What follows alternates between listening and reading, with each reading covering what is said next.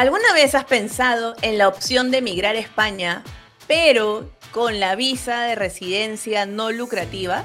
Es más, ¿sabías que existe un visado que te da la residencia desde el día número uno? Pero claro, hay pros y hay contras. Y en este episodio especial, es el número 22 de Ni en Sueños, tu podcast amigo, siempre hablamos de emigrar, y en este caso, emigrar a España. Ya hemos hablado de cómo ir con visado de estudiante, está el episodio número 2 y el número 10, si no me equivoco, donde te cuento mi experiencia estudiando una maestría en España. Si por ahí te interesa, te invito a escuchar esos episodios. Pero si te gustaría emigrar a España con otro tipo de visado, entonces este episodio es para ti. Y obviamente no voy a estar sola, porque un gran amigo va a venir a contar su experiencia con este visado de residencia no lucrativa. Tremendo nombre que tiene este visado y tremendo invitado que tengo hoy. Él es Luciano Vargas Lo, conductor de Radio Estudio 92 y un gran amigo. Así que te invito a escuchar este episodio hoy en Ni en Sueños tu podcast favorito, tu podcast de emigración. ¿Dejar mi chamba fija? Ni en sueños. ¿Emigrar? Ni en sueños. ¿Volver con mi ex? Ni en sueños. ¿Alguna vez lo dijiste y lo hiciste? Esto es Ni en sueños, con la portela. Llega gracias a... Ya sabes que tu marca puede estar aquí. Soy Andrea Portela Polo, la Portela, y te doy la bienvenida a este episodio, el número 22. ¿Cómo emigrar a España con visa de residencia no lucrativa? Y como te había contado en un inicio, hoy tengo un gran invitado, a un gran amigo, el gran Luciano Vargas Loo. Ay, ay, ay, mi Portelix, ¿qué tal presentación? Ah, ¿Qué ¿Cómo tal? ¿Ah, te has Gracias dado por la cuenta? invitación. Y encima, para los que no saben, para los que no se han dado cuenta, por favor, Chano, tú tienes que dar otra vez la bienvenida para que se den cuenta. Ni en sueños, llega gracias a... Cri, cri. al campo, en Madrid. Bienvenido, Chano, bienvenido, Luciano, bienvenido a la voz oficial de Ni en Sueños, a este episodio, a este gran episodio. Gracias, estás? Porte. Gracias, Portelix. Gracias a todos los que están ahí conectados. Y hoy vamos a hablar acerca de una visa, ya lo había contado Porte, una visa diferente. No es muy comercial que digamos esta visa, no es como que la visa de trabajo, la visa de estudios, que siempre escuchamos. Es, Es una visa un poquito más caleta, se puede decir. Es que es un nicho, ¿no? Porque justo por tremendo nombre, mucha gente dirá, oye, pero ¿de qué trata la visa de residencia no lucrativa? Y hoy te vamos a contar de qué trata esta, este tipo de visado. Por eso está Luciano, porque él ya se encuentra. ¿Dónde te encuentras, Chano? Cuéntanos, por favor. Yo, ¿Dónde estás eh, en, en mi casa. geográficamente? Est- Estoy en, en Madrid, España, en el barrio de Salamanca, y bueno, hace un año casi, voy a cumplir un año en marzo, o sea, ahorita. Ahorita ya. en- entré con, con esta visa que ahora vamos un poquito a hablar a detalle de qué trata. Claro, y qué rápido, ¿no? Ya se ha pasado un año, tú te fuiste, recuerdo, sí, pues, En marzo del año pasado. 2021. Ujú. Miento, 2022, 2022. ¿Y cómo así te animaste? ¿Cómo así te enteraste, mejor dicho, que existía este tipo de visado? Bueno, eh, mi chica es de hija española, Hostias, entonces, tío. eh, hostias, y ella iba a entrar con un proceso diferente a España. Entonces yo dije, ahora yo la voy a acompañar, pero si entro como turista, a los 90 días sabemos de que es solamente el plazo de que te dejan estar como turista y ya comienzas a tener una situación irregular en España. Entonces dije, uy, Claro. ¿qué alternativas tengo? Entonces, bueno, me asocié un poquito con una abogada que me explicó cuáles eran las formas para que yo pueda entrar. Uno era como turista, Ujú. y si pasaron 90 días tenía que hacer todo un trámite, iba a ser demasiado complicado, iba a estar en una situación irregular mucho tiempo, no iba a poder volver a Perú, no iba a poder salir de la de- del país a otros países de la comunidad europea, iba a ser muy complicado. Otro era la visa de estudio, pero bueno, no, no tenía mucha ganas de estudiar. Quería estudiar un Ah, curso, oye. Es que no quería estudiar algo largo, quería estudiar un curso o algo que, que me atraiga bastante aquí en España, Claro, que, también lo he estado haciendo, y la otra era una visa de residencia no lucrativa, que es esta, pues, ¿no? Entonces yo dije, oye, ¿de qué trata esa vaina? Y me A dijo ver. la chica en resumen, si tienes Ajá. unos fondos en el banco que puedes demostrar que puedes estar en España durante un año sin tener que trabajar, te van a pedir una cierta documentación y te van a dar un estampado en tu pasaporte y vas a poder tener la residencia. Y le dije, ¿qué tan fácil? Sí, así me dijo. Entonces comencé a averiguar un montón, comencé a ver un montón de detalles y efectivamente los requisitos no eran tan bravos, pero sí tenías que tener unos ciertos fondos medios gorditos en tu cuenta del banco. Eso sí. Claro. Para los que saben de la visa de estudiante, los requisitos son parecidos, pero como menciona Luciano, ¿cuál es la diferencia? Una cosa es irte con visado de estudiante, te piden una bolsa de viaje menor, porque por ejemplo para la visa de estudiante te piden 600 euros mensuales. O sea, deben ser unos 10 mil euros por ahí, como que de fondo, ¿no? Una proxa. Pero, ¿cuál es la diferencia con el visado de residencia no lucrativa? O sea, como lo dice su nombre. El visado de estudiante ahora sí te permite trabajar 30 horas semanales, pero ese visado no te permite trabajar. ¿Cuál es la ventaja que ha tenido Luciano? Luciano desde el día uno ya es residente oficial, o sea, no tiene una residencia temporal. Él, exacto, él ya tiene residencia y por el trámite que Chano estaba haciendo con su esposa, a él le convenía tener esa residencia desde el día número uno. Por ende, la bolsa de viaje que le piden, es más, ha subido un poco, estuve leyendo, que quiero hacer un máster en extranjería, Chano. Sí, sí, sí, me, he dado cuenta que, bueno, eres mega, tramitadora. Sí, sí, te juro. Porque el, el, ¿cómo es? El PDI, si no me equivoco, va a depender mucho también de cuánto es que un español promedio puede subsistir al mes con determinada cantidad. Y si hay algún tipo de inflación o hay algún tipo de crisis por la guerra, va a comenzar a subir. Obviamente, lo que te servía en un mes hace un año, hoy en día no te sirve, no llegas. Claro, encima pospandemia, más la guerra y todo. todo la guerra, inflación, todo. Entonces, bueno, ha, subido un poco, pero aproximadamente son eh, entre 30 y 32 mil euros que te piden para que puedas cubrir todo un año de estancia en España con la residencia, pero no te permite trabajar, por eso se llama no lucrativa. Los, requerimientos, los requerimientos o requisitos son muy simples. Tener tu pasaporte vigente, tener tus antecedentes penales, o sea, no tener antecedentes penales. Estar libre de eso, apostillado, a todo apostillado, por favor. Exacto, ese es, el segundo paso, sacarlo. Eh, te piden un seguro de salud privado en España porque si tú quieres ir a residir y no vas a poder trabajar, si el que no trabaja no tiene acceso a la salud eh, pública, entonces tienes que contratar ah, un, seguro privado. Eh, demostrar los fondos en el banco de tres meses antes, tus estados de cuenta del banco de tres meses hacia atrás. Y, y, todos estos documentos efectivamente tienen que pasar el filtro de relaciones exteriores ahí en el centro de Lima para que te pongan tu sellito apostillado y lo llevas al consulado de España en Lima, que está en San Isidro, ahí en Los Pinos. Sacas tu cita. Chano, ¿y, qué te preguntaron ese día? O sea, aparte de que dice los documentos, ¿te hicieron alguna pregunta en especial o algo? Me tocó un tío bien serio, ¿para qué? Así medio renegón. Yo estaba rezando que no me toque el tío de esa ventanilla. Decía, ya que había visto que, los, que había gritado un par de, de, jóvenes que habían ido a sacar su visa de estudio y el tío era más renegón. Que ya es conocido ese tío. Si es el mismo, ya que Peor que visa americana es ese señor. Sí, la verdad es que fui, bueno, me dije, no, que no me toque, me tocó más piña. Bueno, ya, llegué. Me presentó este papeles de frente, mamá, tipo policía, documentos. Venga, lo que has venido, a mí no me flores. lo puse, este, y me dijo, ¿y cuál es su motivo de viaje? ¿Para qué quiere ese tipo de visado? Y yo le, di un floro, pues, ¿no? Estoy viendo inmuebles en España y quiero invertir en uno, ¿no? Porque si le da mucho detalle ahí de repente me iba a trabar o me iba a poner nervioso, ¿no? Exacto, claro. Claro.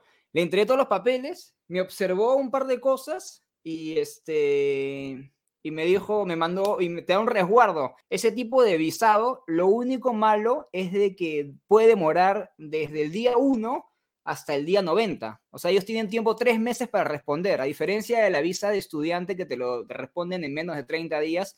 Ese tipo de visa tiene que pasar otro filtro, te tienen que ver, seguro te pulsean. El rey tiene que decir si sí o no. claro, a ver si, si esos ingresos este, son legales, de dónde vienen, qué sé yo. Y me respondieron en el día 90, son bien malos. Me hicieron tres meses de estar todos los días ingresando a internet para ver si ya me habían aprobado. Pucha, eso, eso es algo que hemos heredado de España, debo admitir, porque toda esa burocracia, procesos largos, definitivamente son herencia de, España. Cuando yo también estoy haciendo trámites allá, pal, y eso que era de visado de estudiante, ¿ah?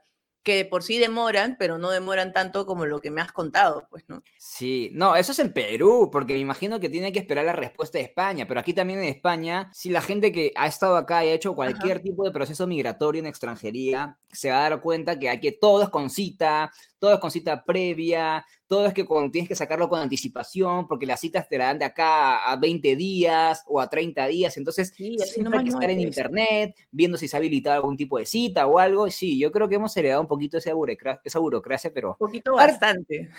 Parte del proceso y de la aventura también, ¿no? Sí. sí, es verdad, es verdad, porque cada trámite logrado también es una celebración, y eso sí de todas.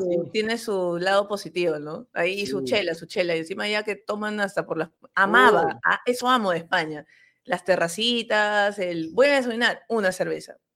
¿Qué, almuerzo? Una cerveza. Ay, no, amo. No, a mí me encanta también. Lunes 11 de la mañana, tú puedes ver a unas señoras de 60 años conversando, jugando cartas y tomándose unas cañas, unas chelas. Entonces, esa calidad de vida se, se, manifiesta en la ciudad y como que te dice, oye, qué bien, ¿no? Se respira eso, ¿no? Porque ellos también tienen derecho, ¿no? A jubilarse, a tener una vida un poco más activa, poder disfrutar de sus amigos. Todo eso es bonito, en verdad. Esa es otra, es una de las cosas positivas, pues, ¿no? La calidad de vida, o sea, sí, es abismal, es diferente, es otro ritmo también. ¿Qué cosas, Chano, que tú en este año has vivido, puedes como que decir, oye, sí, sabes que todo este proceso de trámites ha demorado y todo, pero lo vale por esto, por esto y por esto? Sí, bueno, eh, a diferencia de, Talía, que es mi esposa, que ella está haciendo otro tipo de trámite para acceder a la nacionalidad, lo mío fue mejor porque este tipo de visado que se tramita desde el país de origen, o sea, yo lo hice desde Perú, me da como que la residencia al día uno. Yo piso España, saco mi cita, me toman mis huellas y me dan mi tarjeta de residencia. Y lo bonito de tener eso es de que ya te sientes libre, ¿no? Te sientes tranquilo, de que si algún día te piden papeles en la calle, vas a tener cómo sustentarlo, que no estás así como que, oh, ya, ya, viene el tomo, ¿no? Como que... claro.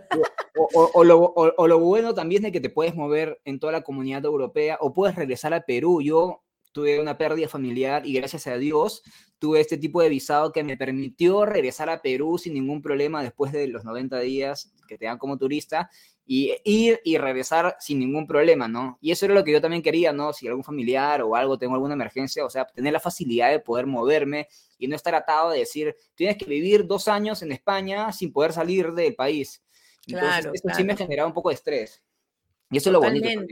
Es una gran libertad, pues, ¿no? O sea, el estar regular, uno estar regular con el tipo de visado con el que estés, te da una tranquilidad inmensa. Y lo tuyo, ya tener la residencia, en ese caso, eh, ya es, ser español. No la nacionalidad, que es diferente, a la nacionalidad es otra cosa. Pero la residencia ya te da derechos también, pues, ¿no? Por ejemplo, para ti debe haber sido un poquito más fácil encontrar piso o alquilarlo, mejor dicho. Sí, la verdad es que ese es, uh, deberíamos hacer un video de cuáles son los requerimientos y requisitos de cómo, qué tipo de papeles tienes que tener para alquilar piso, porque acá también es un mundo. Pero sí, no tengo, no, tengo acceso a la sanidad pública, que es muy buena, porque tengo un seguro privado que me, que me pedían. Em, para poder sacar la visa, pero después he podido aperturar cuentas en el banco, he podido alquilar, este, he podido sacar este, mi internet, porque siempre te piden un NIE, que es el número de identificación del extranjero, y asimismo un TIE, que es la tarjeta, que tenemos acá residencia. Y eso, por un lado no puedo trabajar por el tipo de visado. Hago teletrabajo Perú, sigo haciendo programa en estudio 92 sábados y domingos de 3 a 5 de la tarde, ya saben. Trip weekend. por favor. y, y, me puedo, o sea, la facilidad de ser un poquito, se podría decir, no sé si el término es un nómade digital, pero la facilidad que nos permite trabajar algunas cosas desde cualquier parte del mundo también eso es bueno porque no me permite trabajar aquí en España, pero puedo trabajar en cualquier parte del mundo, ¿no? O sea, puedo seguir cobrando de Perú y todo bien. Claro, porque eso, eso está bien que lo menciones. Tú te has ido con este tipo de residencia, pero no lucrativa, quiere decir no trabajar en España. Sin embargo, Luciano está todavía conectado, él trabaja en el grupo RPP, él puede seguir recibiendo su sueldo desde Perú y no hay problema. Así es, que no mucho, pero ayuda. las ventajas, pues, ¿no? Sí. Y ahora que mencionaste lo de nómada digital, este, este año recién se ha activado ese tipo de visado. Sí. Que también es una gran opción. Ya vamos a tener otro episodio Eso de ese visado. Sí, sí, sí. Ahí te piden ganar, porque también estoy averiguando, 8 mil euros. No, miento. 8 mil soles, al cambio vienen a ser 4 mil euros. Te piden mensual tener un contrato de un año con una empresa, pero que te permita ganar 4 mil euros al cambio, pues, ¿no? Aquí sería 8 mil soles, aprox. Soy la peor en números. 4 mil euros son 4 por 4, 16 mil soles. Ya, algo así. Pero es 3 mil o 4 mil euros. No, mensual, mensual. ¿Así? Ah, bueno. Sí, mensual. Es que es una, es una visa nueva que, que, acaban de aperturar y lo bonito del gobierno de España es que, a ver, cada cierto tiempo a, apertura ese tipo de visados y da oportunidad a gente que quiere emigrar a, ese país, ¿no? O sea, sí, total, total. Es un win-to-win, ¿no? Porque también vienes a sumar un poco, vienes a generar otro tipo de conocimientos y también tienes que invertir aquí y eso también le conviene al país, ¿no? Por parte. Total. Y Ahora, después de una pandemia, después de toda la guerra que han pasado y que hay inflación y todo, pues recibir gente que en este caso viene a invertir en tu país es una gran opción, pues, ¿no? Claro. Ahora, eh, un punto que me olvidaba de la visa de residencia no lucrativa es de que tú el primer año no puedes trabajar, pero a partir del segundo año, si quieres renovar tu tarjeta de residencia con un contrato de trabajo, o sea, previamente alguien interesado en ti te tiene que mandar un contrato de trabajo para que todo el momento de renovar tu residencia no lucrativa ya no sea no lucrativa, sino con permiso de trabajo. Entonces sí ah, Claro, claro. Bueno, esa es una ventaja y la visa de trabajo igual te sigue acumulando ya días, en este caso, de residencia. Claro. Yo, y a los dos años tú ya puedes postular a la, a la nacionalidad española. Claro, y, nosotros que somos este, integrantes de país este, iberoamericanos, que son países que han sido un poquito conquistados por los españoles, se podría decir. Tienen la ventaja de a los dos años de poder, de estar residiendo aquí en España, solicitar la nacionalidad. Obviamente es un proceso mucho más este, eh, meticuloso y todo, pero de que puedes hacerlo, puedes hacerlo, ¿no? En tres, cuatro años puedes ser ya español, hostias, como la Rosalía. Tío. pero qué chévere, Chano, porque de verdad, este, conocer tu experiencia abre el mundo, abre las alternativas para muchas personas que seguro quieren emigrar, algunos no quieren emigrar estudiando, y está bien, porque antes, por ejemplo, no te permitía trabajar, ahora son 30 horas semanales, pero claro, aparte de la bolsa de trabajo, tienes que invertir en la maestría, en el doctorado, etcétera. Ahora, conseguir un visado de trabajo es otra opción, es un poco más difícil también porque ya tienes que postular y va a depender de la empresa, pero si por ahí tienes unos fondos ahorrados y te gustaría este, vivir un año sin, entonces, pues trabajando fuera, tienes la de nómada digital que se ha activado este año o también tienes este tipo de visado no lucrativo que es el que está haciendo Luciano, pues, ¿no? Por ejemplo, si tu caso es como el de él, tu esposa está haciendo su trámite de nacionalidad, etcétera, y necesitas tener ese tipo de residencia desde el día uno, este, este visado es para ti. Sí, además, si por ejemplo, no sé, hay gente que todavía sigue haciendo teletrabajo desde pandemia, todavía sigue trabajando desde casa, o hay muchas personas que trabajan de manera externa, programadores hoy en día que son perfiles muy específicos, que de repente pueden tener unos fondos, ni siquiera pueden ser de uno, se lo pueden hasta prestar para que aparezca en su cuenta. O sea, oye, préstame dos mesecitos ahí, una, cantidad para que aparezcan mis estados de cuenta y me den el acceso a este tipo de visa.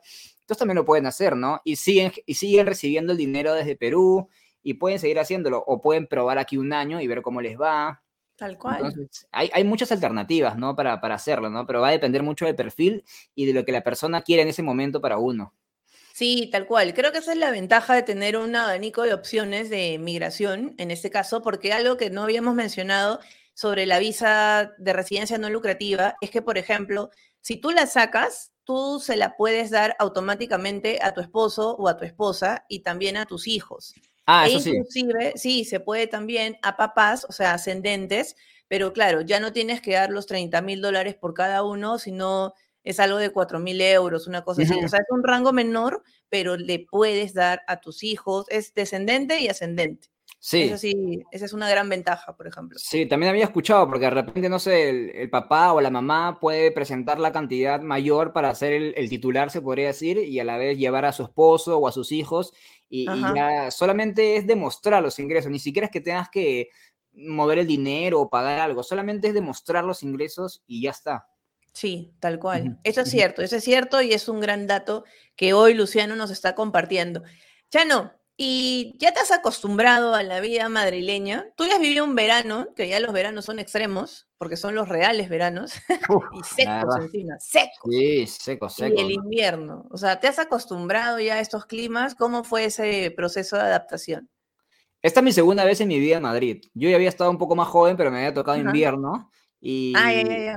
Y me había tocado invierno y no me había gustado mucho. Aquí llegué en finales de marzo para abril y ya es como que primavera entrando a verano. El verano es muy, muy, muy achorado. ¿Qué Suyana? ¿Qué Piura? Talara? ¿Qué Achicoma? ¿Qué va a ser? Es muy, muy fuerte. ¿ah? Hemos llegado a 44 grados con sensación térmica de 48. Ha sido uno de los veranos más fuertes de hace 40 años en Madrid.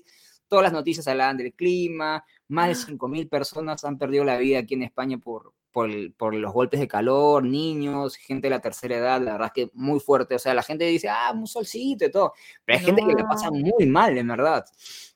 Y el invierno también es un poco extremo, no llegó a nevar este año. En algunas partes de Madrid, que hay sierra madrileña que está acá a una hora del, centro, hay partes que sí, eh, tipo Navacerrada o tipo un poco más para allá, hay partes que sí, ah, está todo lleno de nieve, pero aquí no tocó. Pero yo me quedo con el verano, ¿ah? Me van a decir que estoy loco, que es un verano así, porque es sierra, verano de sierra, no tiene salida al mar, no hay costa, no es húmedo, es seco, es como meterte en un tupper así, caliente. Es un sauna seco, es un sauna seco, total. Yo me acuerdo también la primera vez y ¡ah!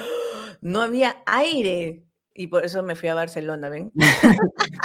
Sí, no, y, lo más loco es de que en, entre julio y agosto todas las tiendas cierran, todos se van de vacaciones, parece que obligado todos se ponen de acuerdo y se van de vacaciones y Madrid queda vacío, el que menos se va a Valencia, que hay playa que está dos horas, o Alicante que está cuatro. Otro, otro, feeling, otro feeling. Otro feeling a, veranear, ¿no? Pero bueno, como era mi primer verano y tenía que ajustar mi economía, no pude salir, entonces me quedé aquí y me... Y bueno, ¿qué voy a hacer? Pues me quedé con el veranito madrileño acá.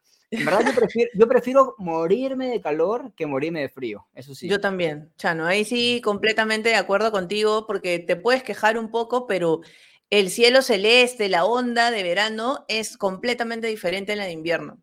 Sí. O sea, que la, gente cierra temprano en invierno también, creo, ¿no? Hasta peor, porque allá el invierno también es, es fuerte, o sea, es, extremo. No extremo como Alemania, como Dinamarca o como Noruega, pero sí es fuerte, o sea, hace bastante frío. Acá lo, mínimo que hemos llegado ha sido a menos 4, pero no, estamos hablando, otros países tipo Canadá, y estamos hablando de ligas mayores, menos 22, no, ya, yo ya me hubiese tirado por la ventana. claro, no, allá con sus, ah, por ejemplo en Noruega, para ver una aurora boreal llegan a menos 45, o sea, menos 25 para arriba. Sí, sí. Ya es otra cosa, es otro tipo de vida, pues están acondicionados a eso también. Sí, sí, otro nivel. Pero, si o sea, me imagino que la gente que vive acá ya lo ve como que normal. Es que es mi primer invierno y mi primer verano y que es algo nuevo, ¿no? Claro, claro. En Lima no llueve, el clima de verano es tolerable. Ahora que están a 25, están que se mueren, pero eso no es nada, pues. Es nada. Y acá hacen escándalo, Chano. El limeño, creo que es no todos los peruanos. El limeño es el, ay Dios, estoy en 28, ay Dios, ya, ya, ya, me la sé. Y si por ahí te sientes ofendido, es la verdad, así somos, o sea, así somos los limeños ridículos.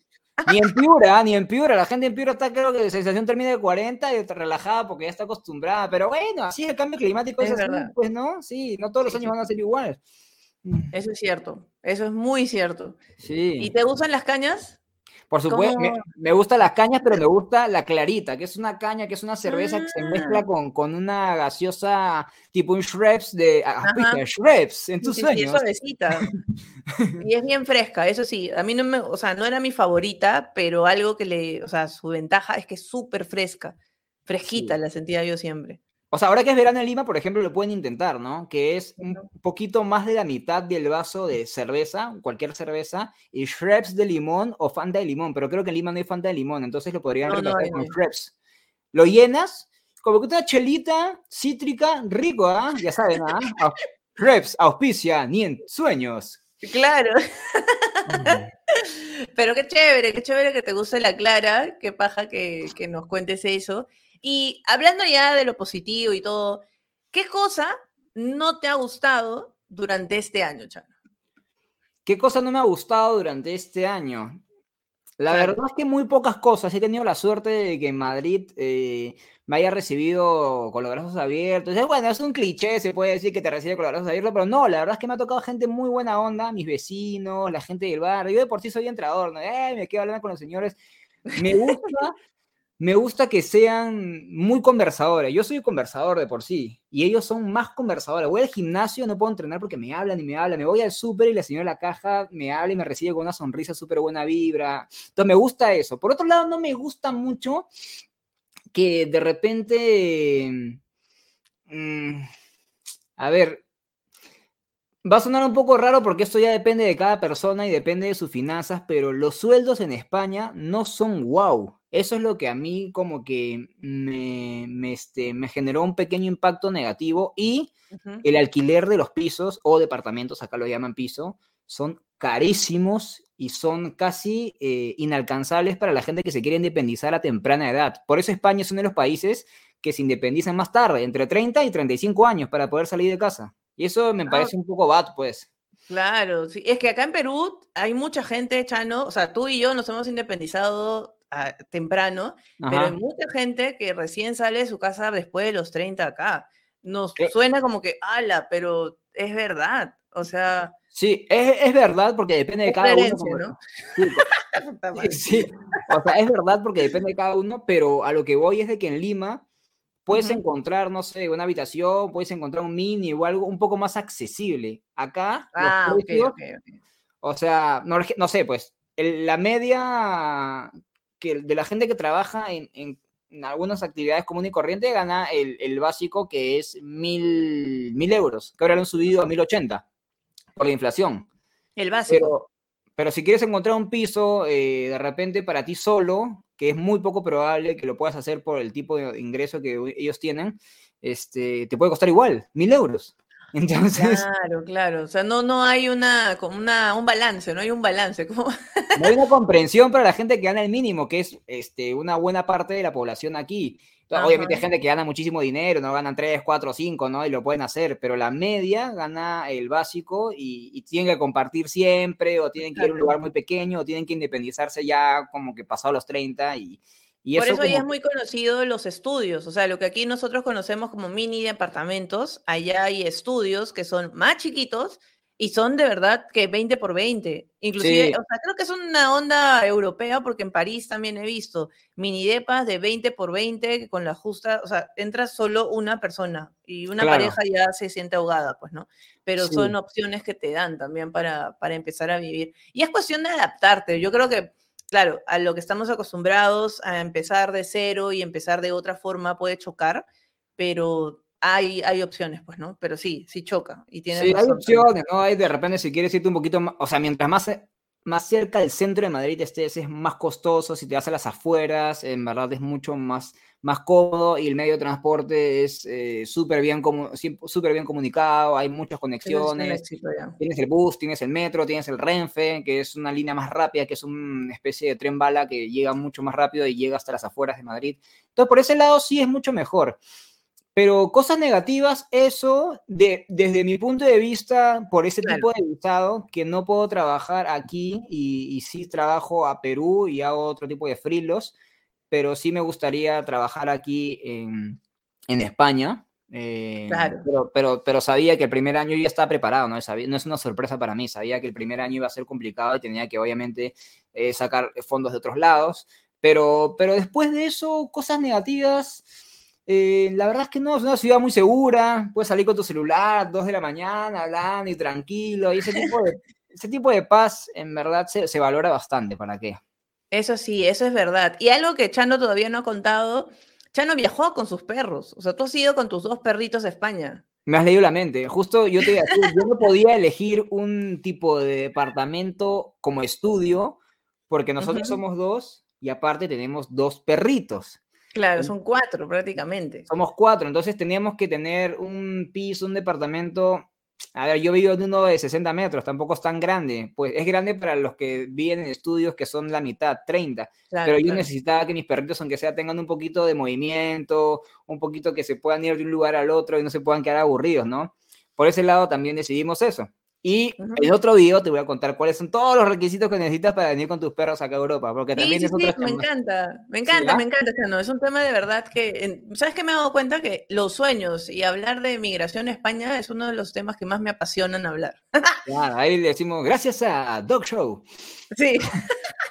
Sí, no, viajar con mis perros, porque yo sabía que mínimo me venía un año. Eh, yo siempre dije, voy a venir a, probar suerte. Eh, yo en Perú eh, estaba bien también, pero quería salir un poquito de mi zona de confort, quería ver cómo se vivía aquí en España, porque siempre decía, pucha, me gustaría ir a otro país a ver cómo se vive. Y bueno, lo estoy haciendo y obviamente si me toca volver algún día, me llevo toda la experiencia y toda la mejor parte eh, a hacer los papeles y como era mínimo un año no quería dejar a mis perritos o con mi mamá o con, la mamá de Talía, entonces dije, me los traigo, pues no. Que es un proceso también medio jodido, pero, pero si lo haces con anticipación y ordenado, que creo que para cualquier tipo de trámite es el secreto, hacerlo con anticipación y ordenado, no tienes por qué preocuparte. Porque si no es una locura, o sea, es una locura porque siempre pasa algo, o un papel demora más y por ende hace que demoren otros papeles. No, siempre háganlo con tiempo. No esperen un mes antes de su cita para recién sacar sus papeles porque de verdad es una locura total.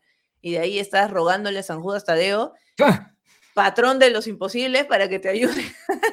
Yo estaba igual, ¿ah? Cuando decían 90 días, yo di 80, que no tenía respuesta para la visa, yo estaba jalando los pelos. Yo tuve que cambiar mi pasaje. Eso no lo conté porque te dan 90 días, pero dije, ah, todo el mundo en internet, en los foros, ese tipo de visa te lo dan en 10 días, ese tipo de visa te lo dan en 10 días, máximo un mes, máximo un mes. Ah, entonces llego a mi vuelo. Pasó y estaba muy cerca la fecha de vuelo y no me entregaban la respuesta. Tuve que cambiar mi vuelo ya después de los 90 días que supuestamente ellos tienen tiempo de entregar.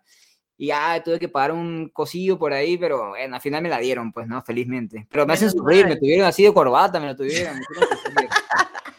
Acá, Dios mío, Chano, es que sí, pues los trámites son, tienen ese lado estresante, o sea, cuando los logras, ahí viene la parte de, celebración y todo. Uy, me la dieron, Dios Emocionadísimo, sí. Claro.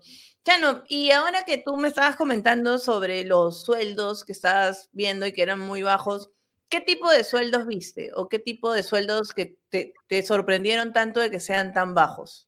O sea, me parecen bajos eh, por lo que cuesta la vida acá. O sea, en general no, no, no, es que sean tan bajos. Mil euros me parece a mí bien, pero para el estilo de vida que uno quiere tener aquí en Madrid, que es capital y ciudad grande, por lo mismo de los pisos, por lo mismo de las salidas, es mucho más caro y obviamente no te va a alcanzar. Si tú te vas a una ciudad que está un poquito más alejada o una provincia X, quizás los departamentos y la vida te puede costar un poco menos yo he, visto yo he visto, o sea, hay aplicaciones como LinkedIn, parecidas acá, o Job Today, que son aplicaciones que, de, de, trabajo, y, y, casi todos los sueldos van entre 1000 y 1300 o 1400 que no me parece poco, si de repente son una pareja eh, casados o novios y cada uno puede ganar entre 1.200 y 1.300, pueden pagar el piso a medias, pueden hacer cosas interesantes, ¿no? Pero si es una sola persona que ganas esa cantidad, sí la verdad creo que te vas a tener que acomodar o acostumbrar a compartir con alguien. Que, que acá lo ven súper normal y todos comparten con gente que ni siquiera conocen, ¿no? Entonces cada uno tiene su cuarto, tiene su ambiente compartido y ya está. Pero pero es muy poco probable encontrar este, un trabajo que te pague, no sé, pues 3.000 euros, ¿no? Una cosa así. Claro, y ahí va pues a una onda más profesional, creo yo, que sí hay, ¿eh? que, pero ya, o sea, es más especializado. Es, un pues, perfil, claro, es un perfil más, más específico, es un perfil este, más demandante en el mercado laboral, que no te digo que no haya, hay gente que gana un montón de dinero, ¿no? Pero yo te hablo del común denominador y lo que podemos ver en las aplicaciones de, de, tipo de trabajo este, en tiendas, eh, en restaurantes, o sea, porque el que menos viene y de repente dice, bueno, hasta que consiga algo de mi rubro para generar algún tipo de ingreso, me meto a trabajar en una tienda, me meto a trabajar en una tienda, me meto a trabajar en otro lugar, entonces, y ahí vas, vas, vas también haciendo contactos y vas hablando con gente y te va jalando uno a otro lado y otro lado y otro lado, ¿no? También. Claro, claro, no, y aparte está bueno que lo menciones porque mucha gente cuando quiere emigrar dice lo mismo que tú has dicho, ¿no? Para empezar, puedo trabajar en lo que sea, entonces aquí ya te estás dando una idea de más o menos cuánto es o cuál es el sueldo promedio con el que tú podrías empezar.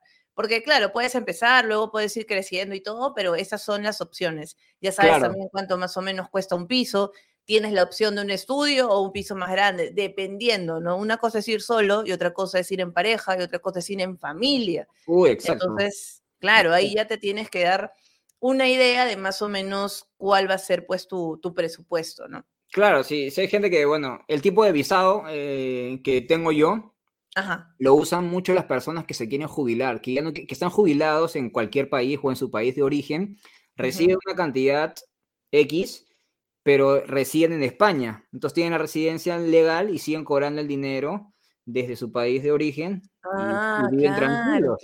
Pero eso es para la gente un poco mayor, ¿no? O sea, yo todavía que todavía quiero seguir trabajando, quiero generar ingresos, quiero crecer profesionalmente. Ese tipo de visa me ha ayudado. Juventud. exacto, ¿no? Exacto, juventud, divino, tesoro. Eso me ha ayudado por un lado, pero por el otro lado no. Pero igual, ¿no? Era, era, era lo que yo elegí, era lo que, lo, que, lo que sabía que iba a pasar y todo eso, así que, que, que chévere. Más bien, si ustedes que están viendo y quieren como que más o menos darse una idea de cuánto están los pisos, las zonas o los trabajos, hay dos, dos webs súper importantes. De los pisos es Idealista. Ajá, Idealista. Ajá, que esa es la conocida acá, que es como tú, ¿a dónde vivir? Así. ¿Qué tal Cherry, no? ¿A dónde vivir? Y hay otra, no me acuerdo cómo se llama. Urbania, Urbania. ah, esa, esa. Claro. Y, y, Job Today, que es J-O-B grande Today, de hoy, que es como una aplicación para que puedas generar un CV y, salen un montón de trabajos que se van actualizando día a día, día a día, de todos los rubros, ¿no? Entonces, ah, lo puedes descargar o en la web desde Perú y vas viendo, ¿no? Oye, más o menos quiero más o menos ver qué tipo de trabajos hay desde mi perfil y cuánto la pagan, ¿no? Y ahí va chequeando y va filtrando. Yo también me hice un trabajo de investigación previo, que es lo que uno tiene que hacer antes de emigrar, en ver, filtrar pisos, filtrar trabajos, filtrar zonas, eh, etcétera, ¿no? Todo un poco, eso.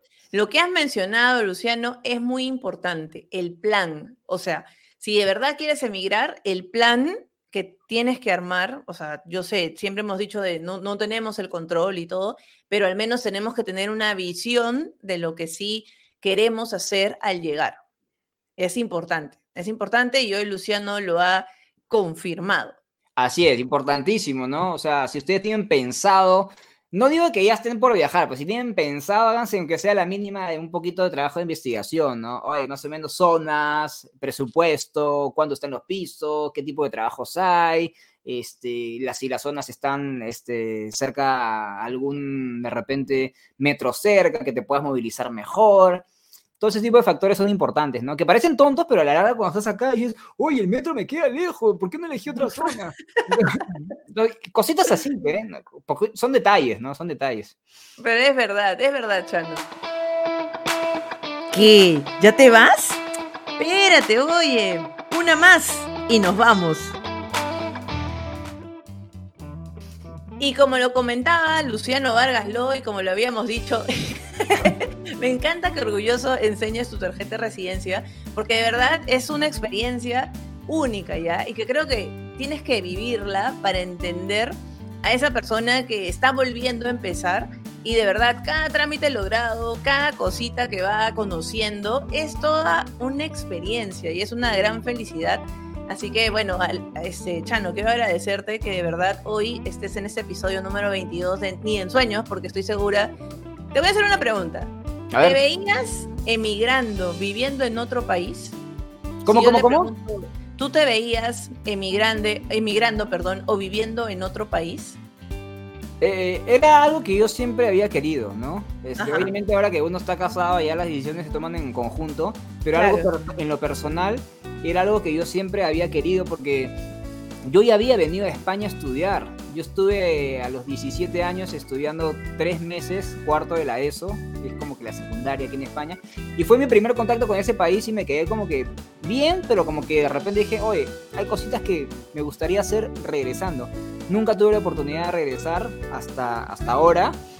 Estuve en Europa, pero en otro país pero a España, España y a Madrid no pude volver. Entonces como que ya tenía ese pequeño acercamiento, ese feeling, que quise como que volver porque era un país que ya conocía y me había gustado tanto que dije, oye, si quiero venir a probar suerte en otro lado, que sea Madrid, si ya lo conozco y me gustó tanto que, vamos. Te quedó el bichito ahí. El Choy, sí, me quedó el bichota, me quedó la bichota. Y es que claro, a veces uno ni en, o sea, uno puede vivir algo y ni en sueños piensas que en tanto tiempo, o sea, porque a veces pasa tanto tiempo que dices, pucha, tal vez ya no va a pasar, pero mira, ni en sueños volviste y ahora estás viviendo allá, estás con una residencia no lucrativa, o sea, creo que así nomás no amanecemos y decimos, ah, en un año me voy a hacer esa residencia a España y bla, bla, bla, y bla, bla. Pero pasa. Y, otro consejo que les quiero dar chiquito nada más, que la gente que, quiere venir a España, que por favor eh, vea de la manera y según el perfil y el tipo de visado que quiera, pero venga con papeles. Porque trabajar acá sin papeles es casi imposible. No es como en otros países que de repente los que están en una situación irregular, no sé, pongo por ejemplo Estados Unidos o Canadá, yo he escuchado casos de gente cercana que sí ha podido trabajar de manera un poco más informal, se podría decir. Aquí en España son recontra jodidos. Si no tienes papeles, no chambeas, en verdad. Y es importante que lo digas, ¿ah? Es importante que lo digas, Chano, porque es algo que tú has visto, es algo que estás viviendo. Y yo creo que, yo sé, ya te podemos tener muchas ganas de hacer este viaje, de vivir esta experiencia, pero que sea algo que a la larga, o sea, también nos beneficie, pues, ¿no? Porque de nada sirve dejarlo todo para que allá te metas en problemas, que no, tal vez no sea imposible, ¿ah? Porque ahora hay opciones y yo sé que sí existe, se me ha ido el nombre cuando estás irregular, porque justo el año pasado salió como que un visado de trabajo, pero son trabajos pues no comunes para que puedas como que conseguir esa, sí lo vi, sí lo vi, tiene un nombre que se me ha ido ahorita cuando estás irregular, y como que quieres conseguir la, regularidad a través de eso, ¿no? Pero si tu idea es trabajar en lo tuyo o tener otro tipo de vida ya, lo que dice Luciano es súper válido y de verdad te agradezco, Chanito, porque hay que ir de manera regular. O sea, si tú nos dices, eh, se puede, no se puede, de que se puede, tal vez se pueda, pero no va a ser fácil. Y al final ya es la decisión de cada uno, pues, ¿no? Sí. Dependiendo qué es lo que quiera, su contexto y todo. En verdad no es fácil para ninguno. Obviamente si tienes los papeles vas a tener la accesibilidad, pero si no tienes los papeles es mucho más difícil. A ver, no te digo de que no puedas conseguir un trabajo en negro, como se llama acá, que te lo pagan en cash y por lo bajo, pero ¿quién te asegura de que tengas un contrato? ¿Quién te asegura que ese empleador te va a dar el dinero? ¿Quién te asegura de que si no tienes, si no cotizas no vas a poder acceder a la sanidad pública y te puede pasar algún tipo de accidente, Dios no quiera?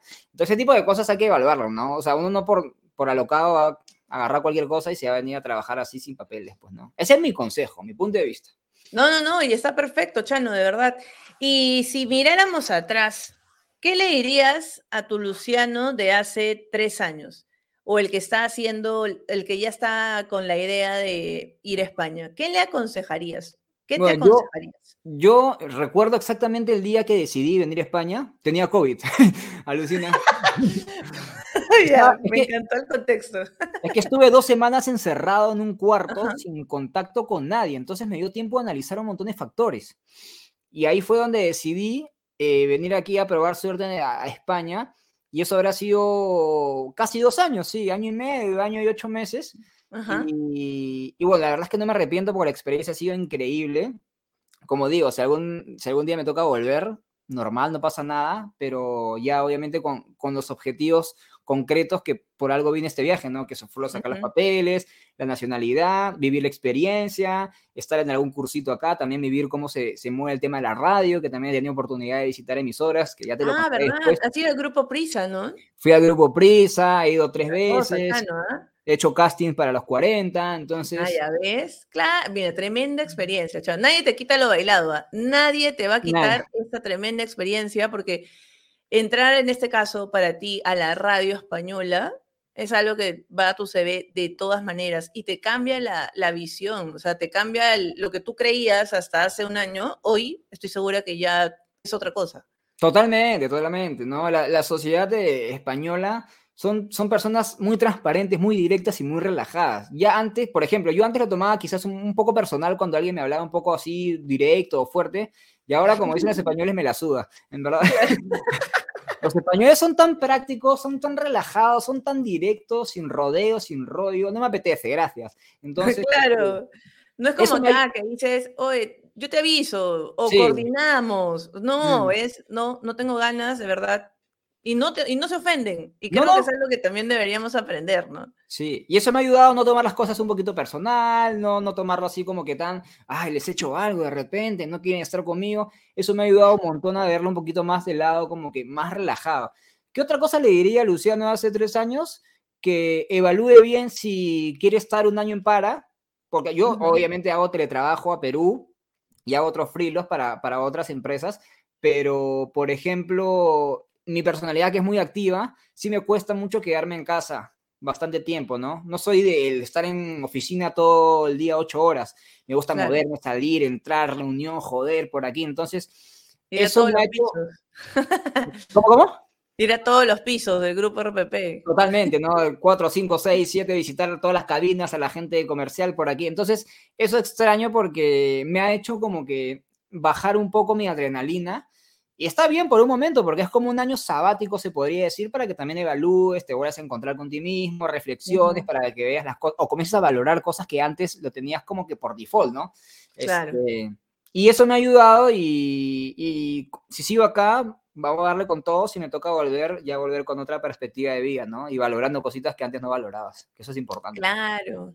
Qué importante lo que has dicho, Chano. A veces estamos en nuestro día a día y no valoramos esas cosas que creemos que ya está. O sea, el trabajo, la casa, la compañía, es como que lo tomamos como que ya es parte de, pero no, hay que agradecer esas cosas, hasta lo más chiquito. O sea, esa cama que tienes donde duermes cómoda, agradecela porque te está dando esa tranquilidad, esa estabilidad que tal vez en otros momentos, imagínate que viene otra pandemia y pierdes todo y no lo valoraste. Valóralo ahora. La vida Sí, literal, literal, ¿no? O sea, a familiares, amigos, el trabajo, o sea, no lo veas como que, ah, es ya como que parte de la rutina, ¿no? O sea, ese tipo de rutina en cualquier momento puede cambiar y después vas a decir, ay, ¿cómo no aproveché ese momento? ¿Cómo no aproveché estar con tal persona?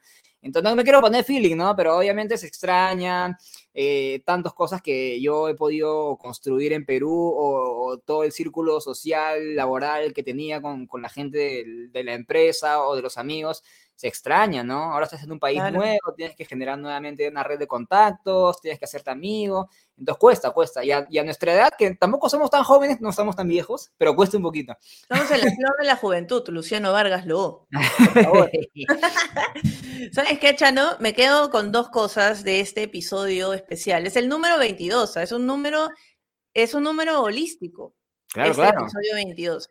Me quedo con valorar, valorar lo que tenemos hoy, lo que tenemos aquí, lo que tenemos ahora y arriesgar porque lo que tú has dicho es, me arriesgué. ¿Y cuándo decidiste arriesgarte? En un momento en el que de verdad estabas enfermo, estabas encerrado. Creo que eso lo hemos vivido absolutamente todos, porque no hay persona que no haya vivido esa pandemia, cada uno desde su contexto, claro, pero arriesgar por eso que tú quieres hacer, pierdas o ganes, es lo que importa.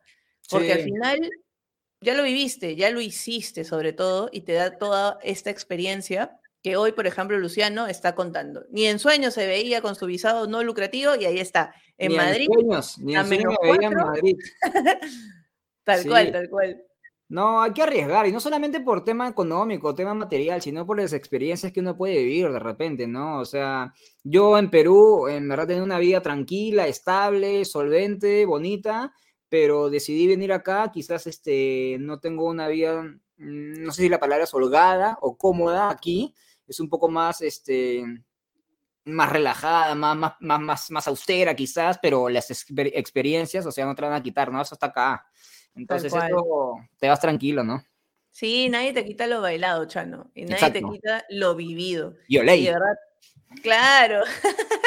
te felicito, amigo, de verdad. Y por eso me alegró mucho cuando salió la idea de hacer este episodio, porque como hablábamos, ¿no? Siempre hablo de visa de estudiante. Vamos a hablar de este tipo de visado que no hemos tocado en Ni en Sueños y espero que tengamos pues una, una segunda parte para saber cómo llevaste a tus perritos, cómo encontraste piso. Cuando quieras, sí. seguro lo que muchas personas van a querer saber después de ver y escuchar este episodio. Ya estamos llegando a la parte final. Este episodio ya va a estar publicado en YouTube para que puedas verlo. Suscríbete a La Portela Perú y también escúchalo en Spotify como Ni en Sueños con La Portela y en Audio Player también, que es la plataforma de audio digital de nuestra casa, del grupo RPP, porque Chano, ya te contó, trabaja en Estudio 92, yo trabajo en el área de producto comercial de las emisoras musicales y ahí estamos. Tenemos que hacerle también Cherry pues a nuestra casa, Chano. Si no, Obvio, RPP es mi casa, hace más de 10 años, yo feliz de seguir trabajando Chano. para ellos. Ya saben que también me pueden escuchar sábados y domingos de 3 a 5 de la tarde horario peruano, en Trip Week, en un programa diferente, pero súper chévere, dos horitas los fines de semana, así que nos escuchamos cualquier fin de por ahí. Sí, ya saben, ¿eh? 92.5 FM en Lima o se descargan Audio Player y ahí van a encontrar este podcast o van a poder escuchar ahí a Luciano Vargas Lo los fines de semana. Obvio. Así que hemos llegado a la parte final de este episodio. Gracias, Chanito. Gracias a ti por la invitación. ¿Qué hora es? ¿Qué hora es en Perú o acá? No, no, no, allá en España. Las 5 con 16. Ay, ay, acá son las 11 con 16 y siendo las 11 con 16 minutos, te deseo un gran día, una gran tarde y una gran noche. Adeu. Adiós. Esto fue Ni en Sueños, el podcast de la Portela. Llega gracias a... Ya sabes que tu marca puede estar aquí. Síguela y comparte.